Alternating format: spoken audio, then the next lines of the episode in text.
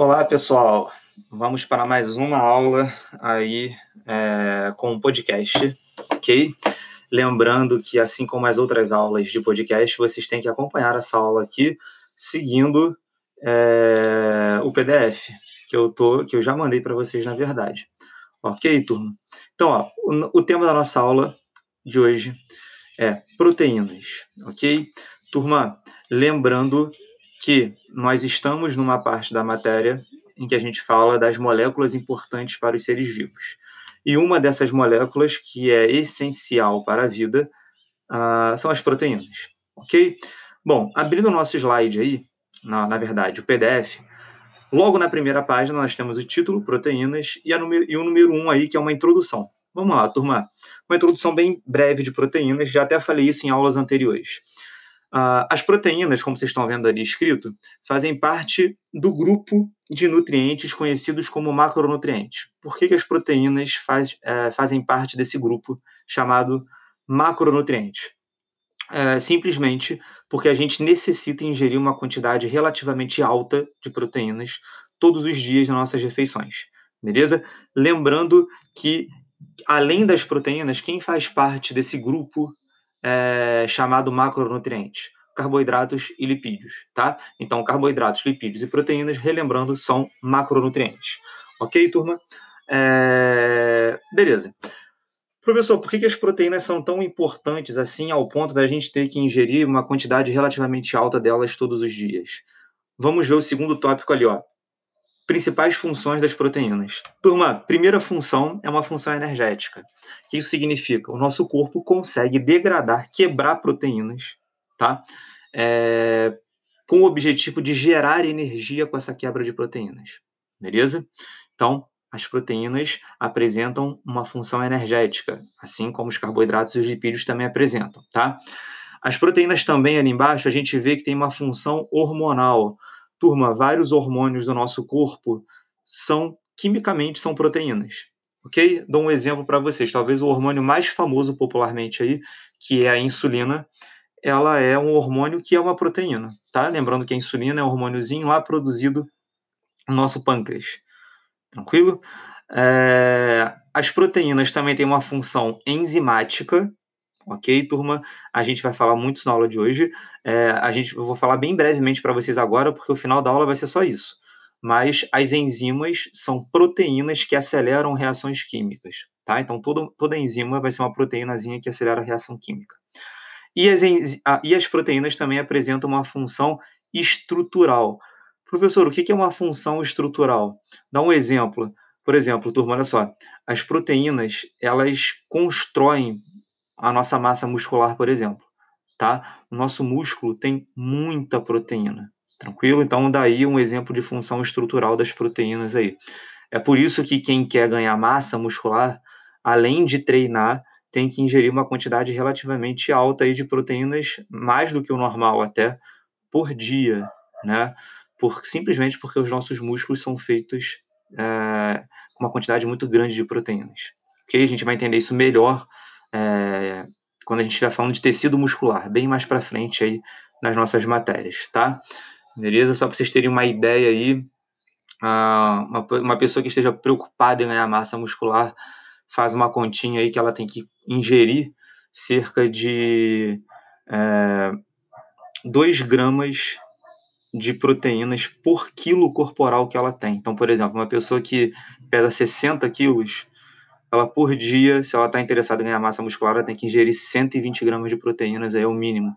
E, turma, 120 gramas de proteínas é muita coisa, tá? Leva em consideração, por exemplo, que um, um bife de 100 gramas tem 20 gramas de proteínas. Então, vocês terem uma ideia da quantidade de coisas, de, de proteína que se come nesse tipo de, de atleta, né? De pessoas que estão interessadas em ganhar massa muscular. Ok, né? Mas só uma parêntese aí na, na história. É, também vemos ali ó, que as proteínas apresentam uma função de recepção de sinais. Isso vai ficar muito claro para a gente daqui a algumas aulinhas quando a gente falar de membrana plasmática, tá? A gente vai ver que na membrana plasmática, lembra, a membrana plasmática é aquela membrana que envolve todas as células, né?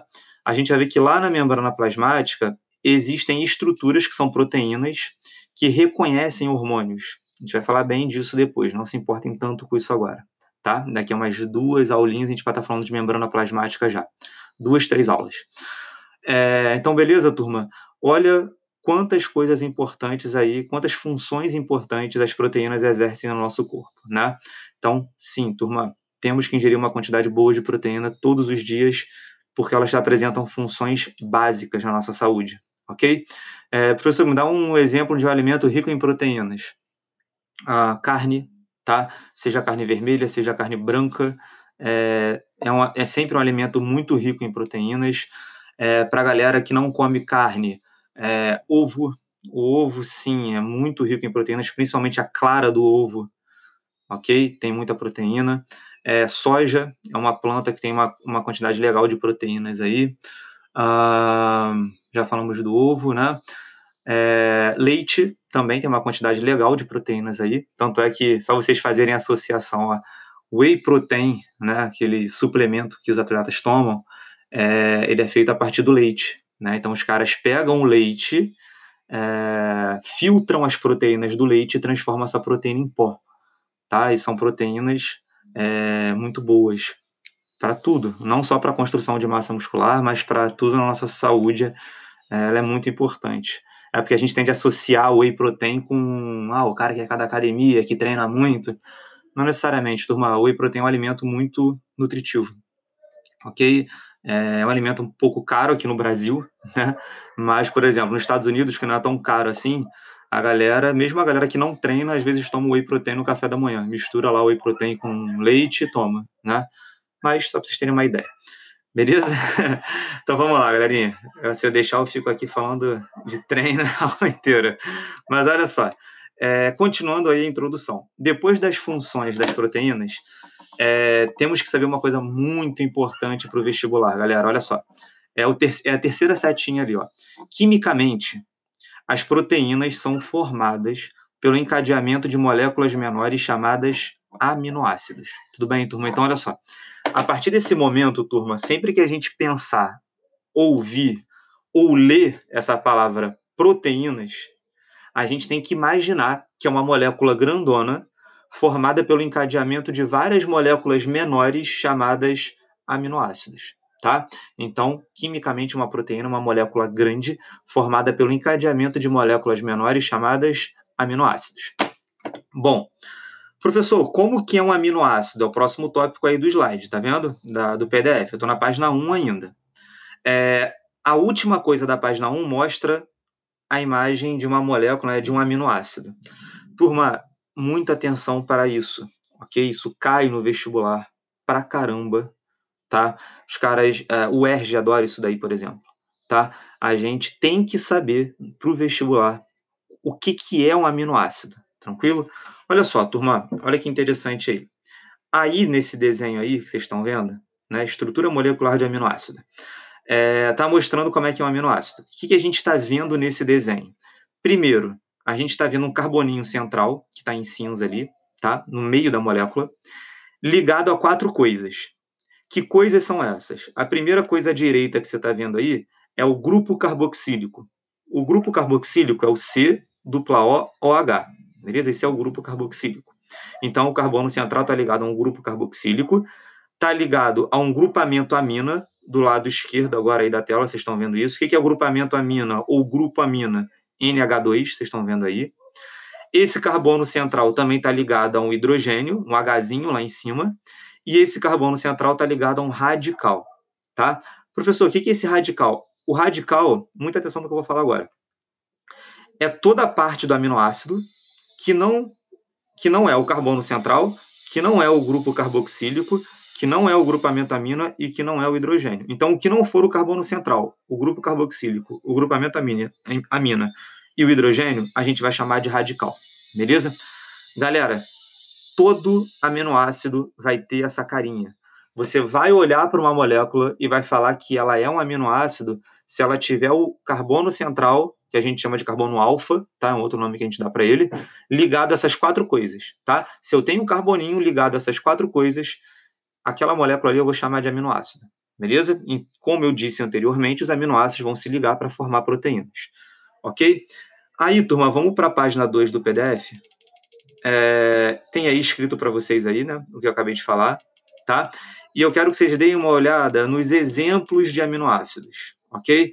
Nessa, nessa, nesses exemplos aí, a gente está vendo aí seis aminoácidos, tranquilo? Bom, vamos analisar os três primeiros. Olha só, turma. Quando eu analiso o primeiro aminoácido, tá aí o nome dele, ó, serina. Tá vendo aí?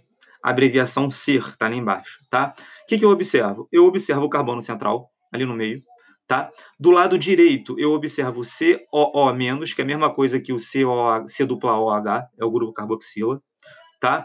Para baixo, eu estou observando o grupamento amina, que aí está como NH3, mas não tem problema, que é, esse aminoácido ele ganhou hidrogênio a mais, tá?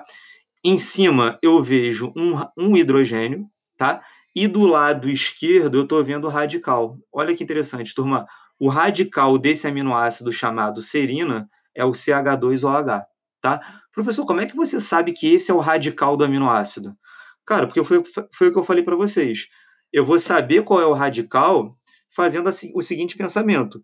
Tudo que não for carbono central, hidrogênio, carboxila, né, o grupo carboxílico e, a, e o grupamento amina, eu vou chamar de radical. Então, a primeira coisa que eu fiz foi identificar o, o grupamento carboxila, o grupamento amina e o hidrogênio e o carbono central. O que sobrou é o que eu vou chamar de amino, é o que eu vou chamar de radical. Ah, professor, mas lá na primeira página do PDF o radical estava para baixo, aí ele está para o esquerdo. Turma, não importa. Lembra, todo aminoácido vai ter que ter essas quatro coisas. Um carbono central ligado a quatro coisas: grupamento carboxila, né, grupamento amina, hidrogênio e radical. A forma como essas quatro coisas vão estar ao redor do carbono central não importa. Tranquilo? Vamos fazer o mesmo exercício com o aminoácido que está do lado. Turma, olha a trionina aí, tá? O, é um outro aminoácidozinho. Como é que eu sei que é um aminoácido? Porque eu tenho um carbono central, que de um lado, do lado direito, está ligado ao, ao, grupamento carboxila, né? C dupla O, OH. Embaixo está ligado ao grupamento amina e em cima está ligado ao hidrogênio. O que sobrou do outro lado é o radical. Então, por exemplo, o radical da trionina é o CH-OH-CH3. Tranquilo? Tudo isso aí vai ser o radical. Beleza. Vamos fazer o mesmo exercício com a cisteína, que é o aminoácido que está do lado. De cara ali, ó, de uma forma mais rápida, eu estou vendo que o radical qual é? CH2HS. Tranquilo? Eu quero que vocês façam agora sozinhos, né? Aí mentalmente. Pega esses, esses três aminoácidos que estão aqui embaixo: tirosina, asparagina e glutamina, tá? É, e eu quero que vocês identifiquem qual o radical desses três aminoácidos. Beleza? Show? É, só uma curiosidade, ó. Esse último aminoácido aí, a glutamina, é um aminoácido muito importante para o nosso sistema imunológico, ok? Tem uma função imunológica muito legal para a gente. Show? É... Beleza, turma. Então, ó, uma parte muito importante da aula é essa: a gente saber o que é um aminoácido, tá? E saber uh, identificar essas quatro coisinhas num aminoácido, tranquilo? Radical, grupamento amina, grupo carboxílico e hidrogênio. Show? Isso é muito importante para a gente, para nossas provinhas de vestibulares. Tranquilo? Vamos continuar a matéria, então. Estamos na página 2 ainda, tá? É, aí tem uma informação muito importante. Olha só, turma. É, os seres vivos, eles utilizam 20 tipos de aminoácidos para formar as suas proteínas. Então, ó, toda vez que um ser vivo, por exemplo, ingere aminoácidos, como eu falei para vocês, ele vai pegar esses aminoácidos para formar as proteínas dele. Tranquilo? Só que na nossa alimentação, né, a gente pode é, adquirir aí 20 tipos de aminoácidos diferentes. Show? É, professor, o que, que vai fazer um aminoácido ser diferente do outro? É o radical. Tranquilo? O radical, como vocês viram ali em cima, é de acordo com o radical que eu vou dar nome para os aminoácidos. Tranquilo? Então é isso que faz um aminoácido ser diferente do outro. Sim? Então é legal a gente saber disso que para a gente conseguir, e para os outros seres vivos também, conseguirem montar suas proteínas, é, nós devemos ingerir aí cerca de 20 tipos de aminoácidos. Cuidado, que eu não estou falando que todas as proteínas vão ter 20 aminoácidos, não é isso, tá, turma? Eu estou falando que a gente usa cerca de 20 tipos de proteínas para for... 20 tipos de aminoácidos para formar as nossas proteínas, ok? Só para vocês terem uma ideia. Uma proteína pode ter 15 mil aminoácidos, né? Só que desses 15 mil aminoácidos aí, são 20 tipos que eu uso para formar essa proteína, por exemplo. Tá? Então, o número de aminoácidos em uma proteína é muito grande, centenas de aminoácidos. Tranquilo? É, beleza, continuando aqui, turma. Aqui na página 2 tem uma informação muito importante também. Desses 20 tipos de aminoácidos que os seres vivos usam para formar suas proteínas, né? Esses 20 tipos de aminoácidos, eles são classificados em dois grupos. Olha o que vocês estão vendo aí, ó. Os aminoácidos essenciais e os aminoácidos não essenciais. Professor, por que, que alguns aminoácidos desses 20 aí são chamados de essenciais e outros são chamados de não essenciais? Fácil, porque olha só. Os aminoácidos essenciais, eles são assim chamados por quê? Porque o nosso corpo não consegue produzir esses aminoácidos. Então é essencial que a gente adquira esses aminoácidos na nossa alimentação. Por isso que eles são chamados de essenciais, porque o nosso corpo não produz esses aminoácidos e aí torna-se essencial a gente adquirir esses aminoácidos na alimentação. Beleza? E os aminoácidos não essenciais, turma, são aqueles que o nosso corpo já consegue produzir naturalmente. Então, não é essencial que você adquira esses aminoácidos na alimentação. Beleza? Ah, uma curiosidade legal, turma, que olha só, todo mundo sabe desde pequeno, né? Os nossos pais sempre falaram isso pra gente, que arroz com feijão é um alimento muito nutritivo. Né? Toda vez que a gente come arroz com feijão, a gente está bem alimentado. Né? E é verdade, turma, por quê? É, no arroz eu vou encontrar alguns aminoácidos essenciais e no feijão eu vou encontrar outro, outros, tranquilo? Quando a gente mistura arroz com feijão, essa mistura aí tem todos os aminoácidos essenciais que o nosso corpo necessita. Ou seja, todos os aminoácidos que o nosso corpo não consegue produzir, a gente tem nessa mistura com arroz e feijão, tá? Então, por isso que é um alimento muito nutritivo, arroz e feijão. Tranquilo, turma? Foi é, muito boa essa informação aí, né? É, a gente sempre ouviu falar que arroz e feijão é um alimento muito nutritivo e é por isso mesmo. Tranquilo? É, continuando nossa aulinha aí, turma, é, depois que está lá a classificação de essenciais e não essenciais, a gente vê uma última informação na página 2, que é uma coisa legal, tá? Isso pode ser cobrado em prova. Uh, lembra, os aminoácidos eles têm que se unirem, eles têm que se ligar entre eles lá, é, para formar uma proteína, tranquilo? O nome das ligações entre os aminoácidos, então quando um aminoácido se liga com outro, ele vai realizar uma ligação. E essa ligação é chamada de ligação peptídica, tá? É o nomezinho da ligação realizada entre os aminoácidos, tá? Esse nome cai em prova, tá? Ligação peptídica. Vamos para a página 3. E aí vocês vão estão vendo aí na imagem, logo no início da página 3, tem dois aminoácidos aí e embaixo eles estão ligados. Estão vendo aí na página 3? E aí ele tem uma setinha mostrando a ligação peptídica, que é a ligação que uniu esses dois, que está unindo esses dois aminoácidos. OK? Tranquilo, turma? Então, ó, isso aí foi uma introdução de proteínas para gente, tá? Falamos de muita coisa que já cai em prova. Vamos para o segundo tópico da aula, tá? Que são os níveis estruturais das proteínas. Galerinha, estou na página 3, tá? E isso também, cara, prestem muito atenção, porque eu vou utilizar esse conhecimento agora que a gente vai aprender é, muito daqui para frente nessa aula e durante o ano inteiro, por exemplo, a gente vai falar disso daí. Olha só, turma. É, as proteínas apresentam três níveis estruturais: estrutura primária, estrutura secundária e estrutura terciária. Olha que fácil isso, turma. A estrutura primária de uma proteína nada mais é do que a sequência linear dos aminoácidos que formam essa proteína. Então, ó, se eu pegar uma proteína, a gente já sabe que a gente vai ver vários aminoácidos ligados, tranquilo? Formando essa proteína. Se eu pegar esses aminoácidos e botar um do ladinho do outro de forma linear, isso é o que eu chamo de estrutura o quê? Primária. Então, bem simples, turma. A estrutura primária de uma proteína nada mais é do que a sequência linear dos aminoácidos que formam essa proteína. Só que eu quero que vocês pensem o seguinte: a gente acabou de ver ali em cima que todo aminoácido tem um radical. Tranquilo? E aí, ó, olha até para o desenhozinho aí que está na página 3 mesmo, né? Eu tenho vários aminoácidos ligadinhos, cada aminoácido aí com seu radical. Tem um Rzinho ali na imagem de cada aminoácido. Tranquilo? O que eu quero que vocês entendam? Cada radical desse vai ter uma carga elétrica. tá? Por exemplo, alguns radicais são mais têm uma carga mais positiva, uma carga eletroquímica positiva, outros radicais vão ter uma carga elétrica negativa, tá? E aí o que acontece? Essa estrutura que antes era linear, ela começa a ficar toda enroladinha, por quê? Porque os, os radicais eles vão se atraindo. O positivo atrai o negativo. Então, o que era retinho, essa sequência linear de aminoácidos, começa a formar uma estrutura que parece um fio de telefone antigo, como vocês estão vendo aí, ó, né? ou uma espiral de um caderno, por exemplo. É o que vocês estão vendo aí na estrutura secundária. Embaixo está assim, ó, hélice alfa.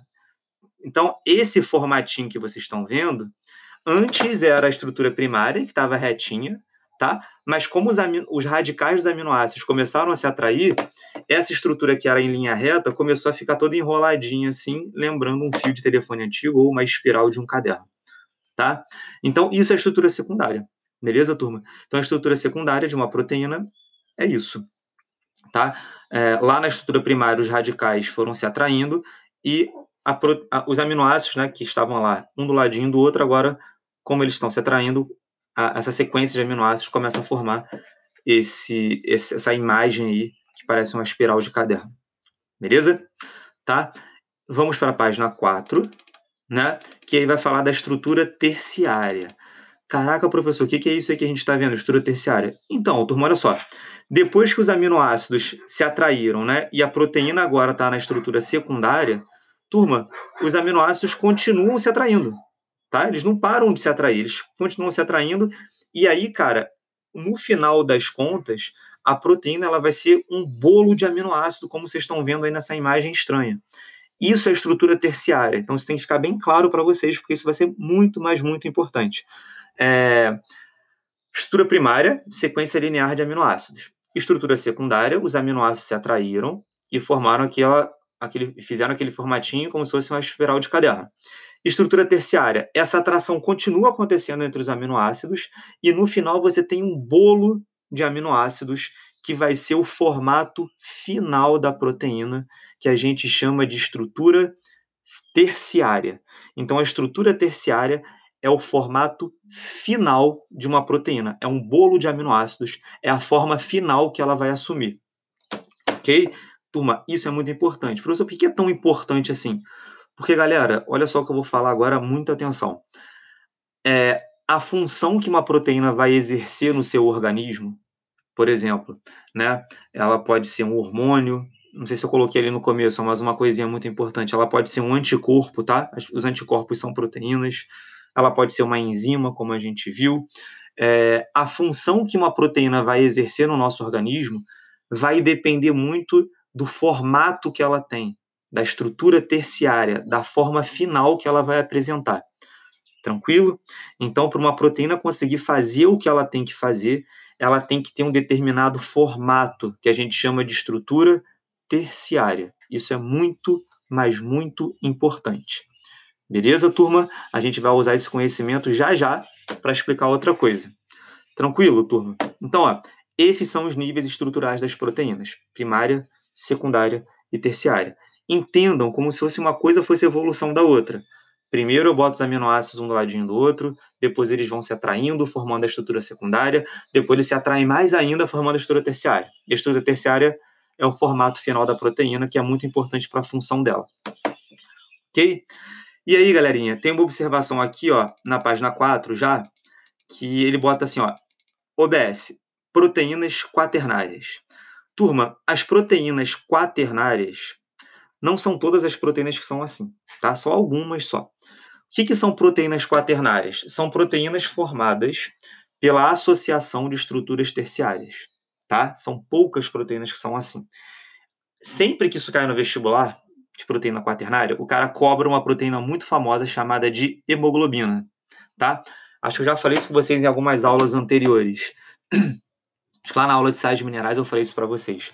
A hemoglobina é uma proteína presente dentro das hemácias. É ela que se liga ao oxigênio para que o oxigênio seja transportado pelo nosso corpo.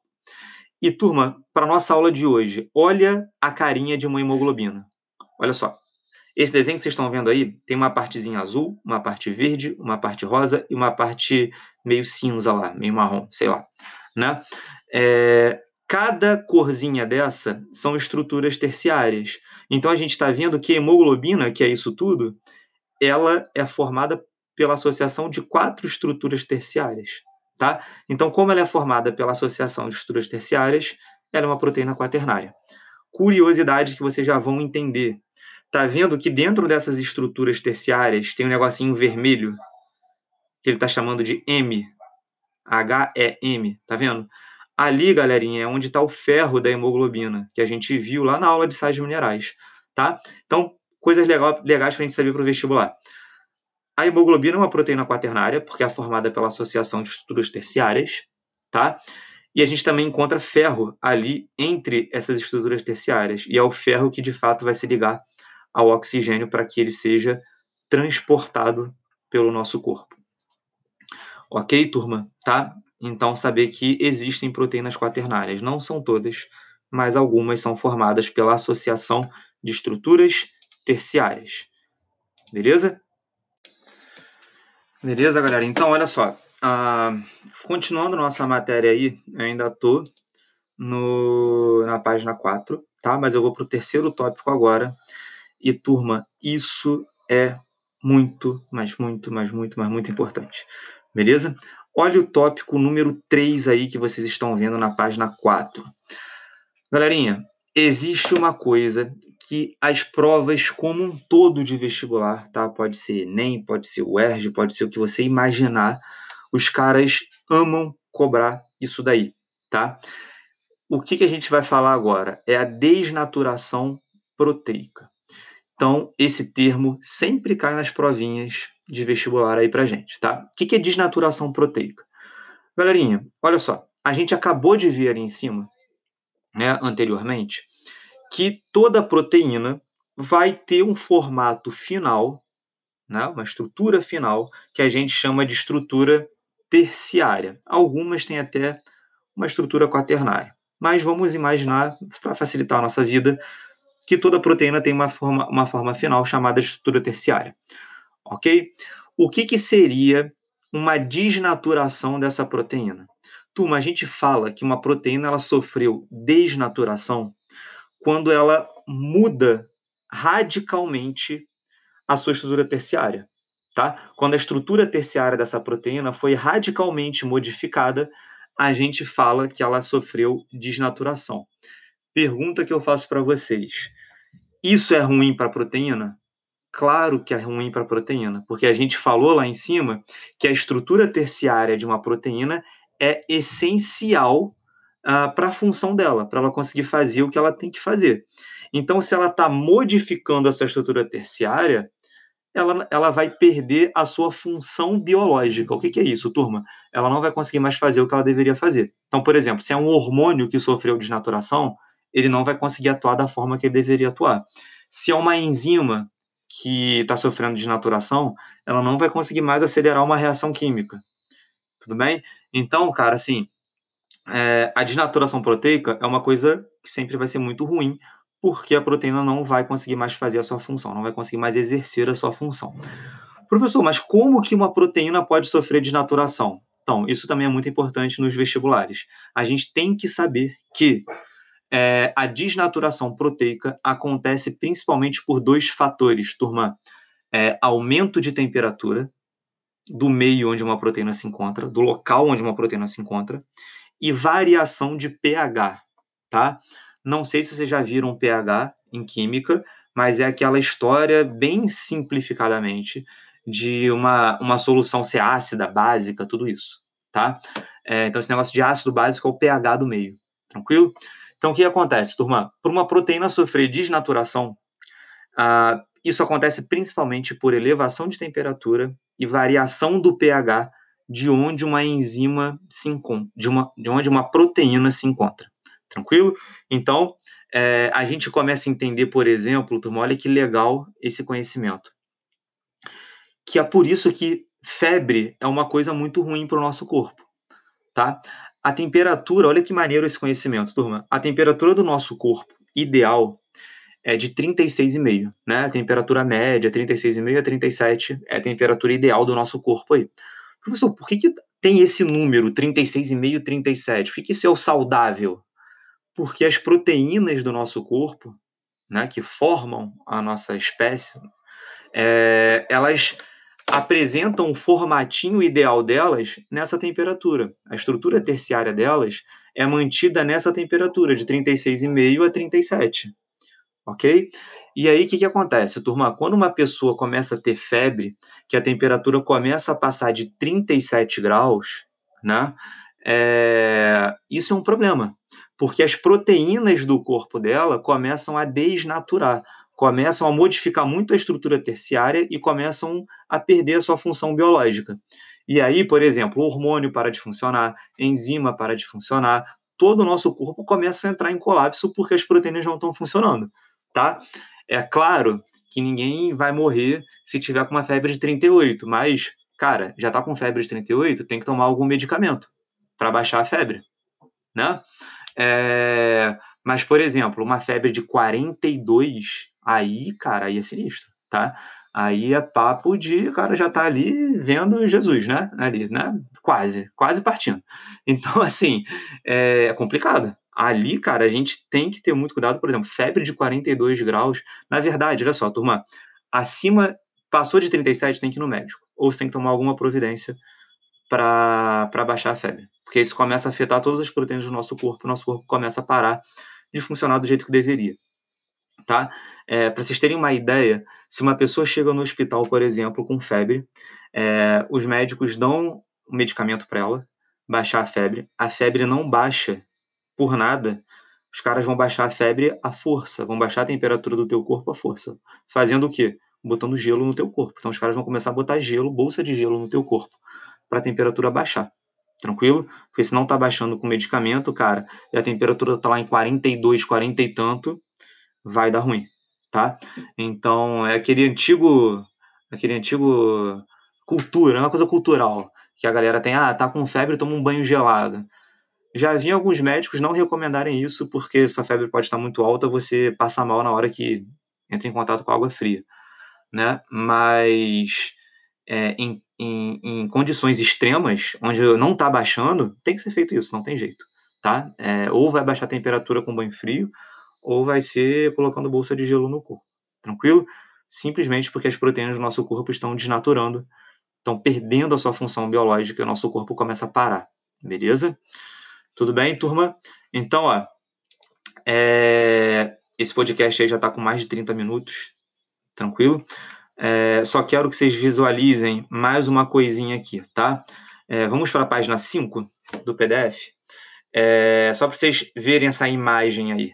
Olha só essa imagem aqui embaixo. Eu tenho uma proteína normal, tem ali o bolo de aminoácidos ali, você está vendo? Uma linhazinha toda embolada, tá? E ela sofrendo uma desnaturação, perdendo aquela estrutura terciária dela. Tranquilo? É... E aí isso seria uma proteína desnaturada aí. Tranquilo, turma? Então, ó, essa aula de proteínas ela é muito, mas muito importante para a gente, ok? não podemos, né, temos que dar muita importância para ela no vestibular, e eu acho que é até uma questão, turma, da gente conhecer melhor o nosso corpo, né? Olha quanta coisa legal a gente aprendeu hoje é, sobre a função das proteínas. Né? As proteínas são muito, muito, muito importantes para a gente, não só no vestibular, mas também o entendimento delas é importante até para você viver melhor, né? Cuidar melhor do seu corpo. Beleza, galerinha? Ó, eu sei que o PDF aí para baixo continua, tá? É, número 4 aí, tá vendo? na página 5 tá falando de enzimas. Mas o que, que eu vou fazer então, galerinha? É, eu vou parar esse podcast por aqui, porque já tem bastante informação para vocês. Né? Se fosse uma aula aí passada no quadro, por exemplo, na sala de aula, a gente já né, a, ocuparia os dois tempos de aula, já, né, de passar no quadro, escrever, ter pergunta na sala de aula, essas coisas todas a gente já passaria do tempo, tá? Então é normal mesmo a gente deixar para falar de enzimas depois. Então eu vou terminar esse podcast por aqui, beleza, turma? É, aí embaixo do, desse PDF tem alguns exercícios para a gente treinar. Alguns vão ser de enzimas, a gente não vai conseguir fazer agora, mas outros a gente já consegue. É... E aí, galerinha, o que eu faço? Próxima aula eu falo de enzimas, então. Combinado?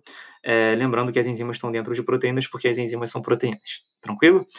Então, galerinha, mais uma vez, foi um prazer passar esses conhecimentos para esses conhecimentos aí para vocês. Adoro fazer isso.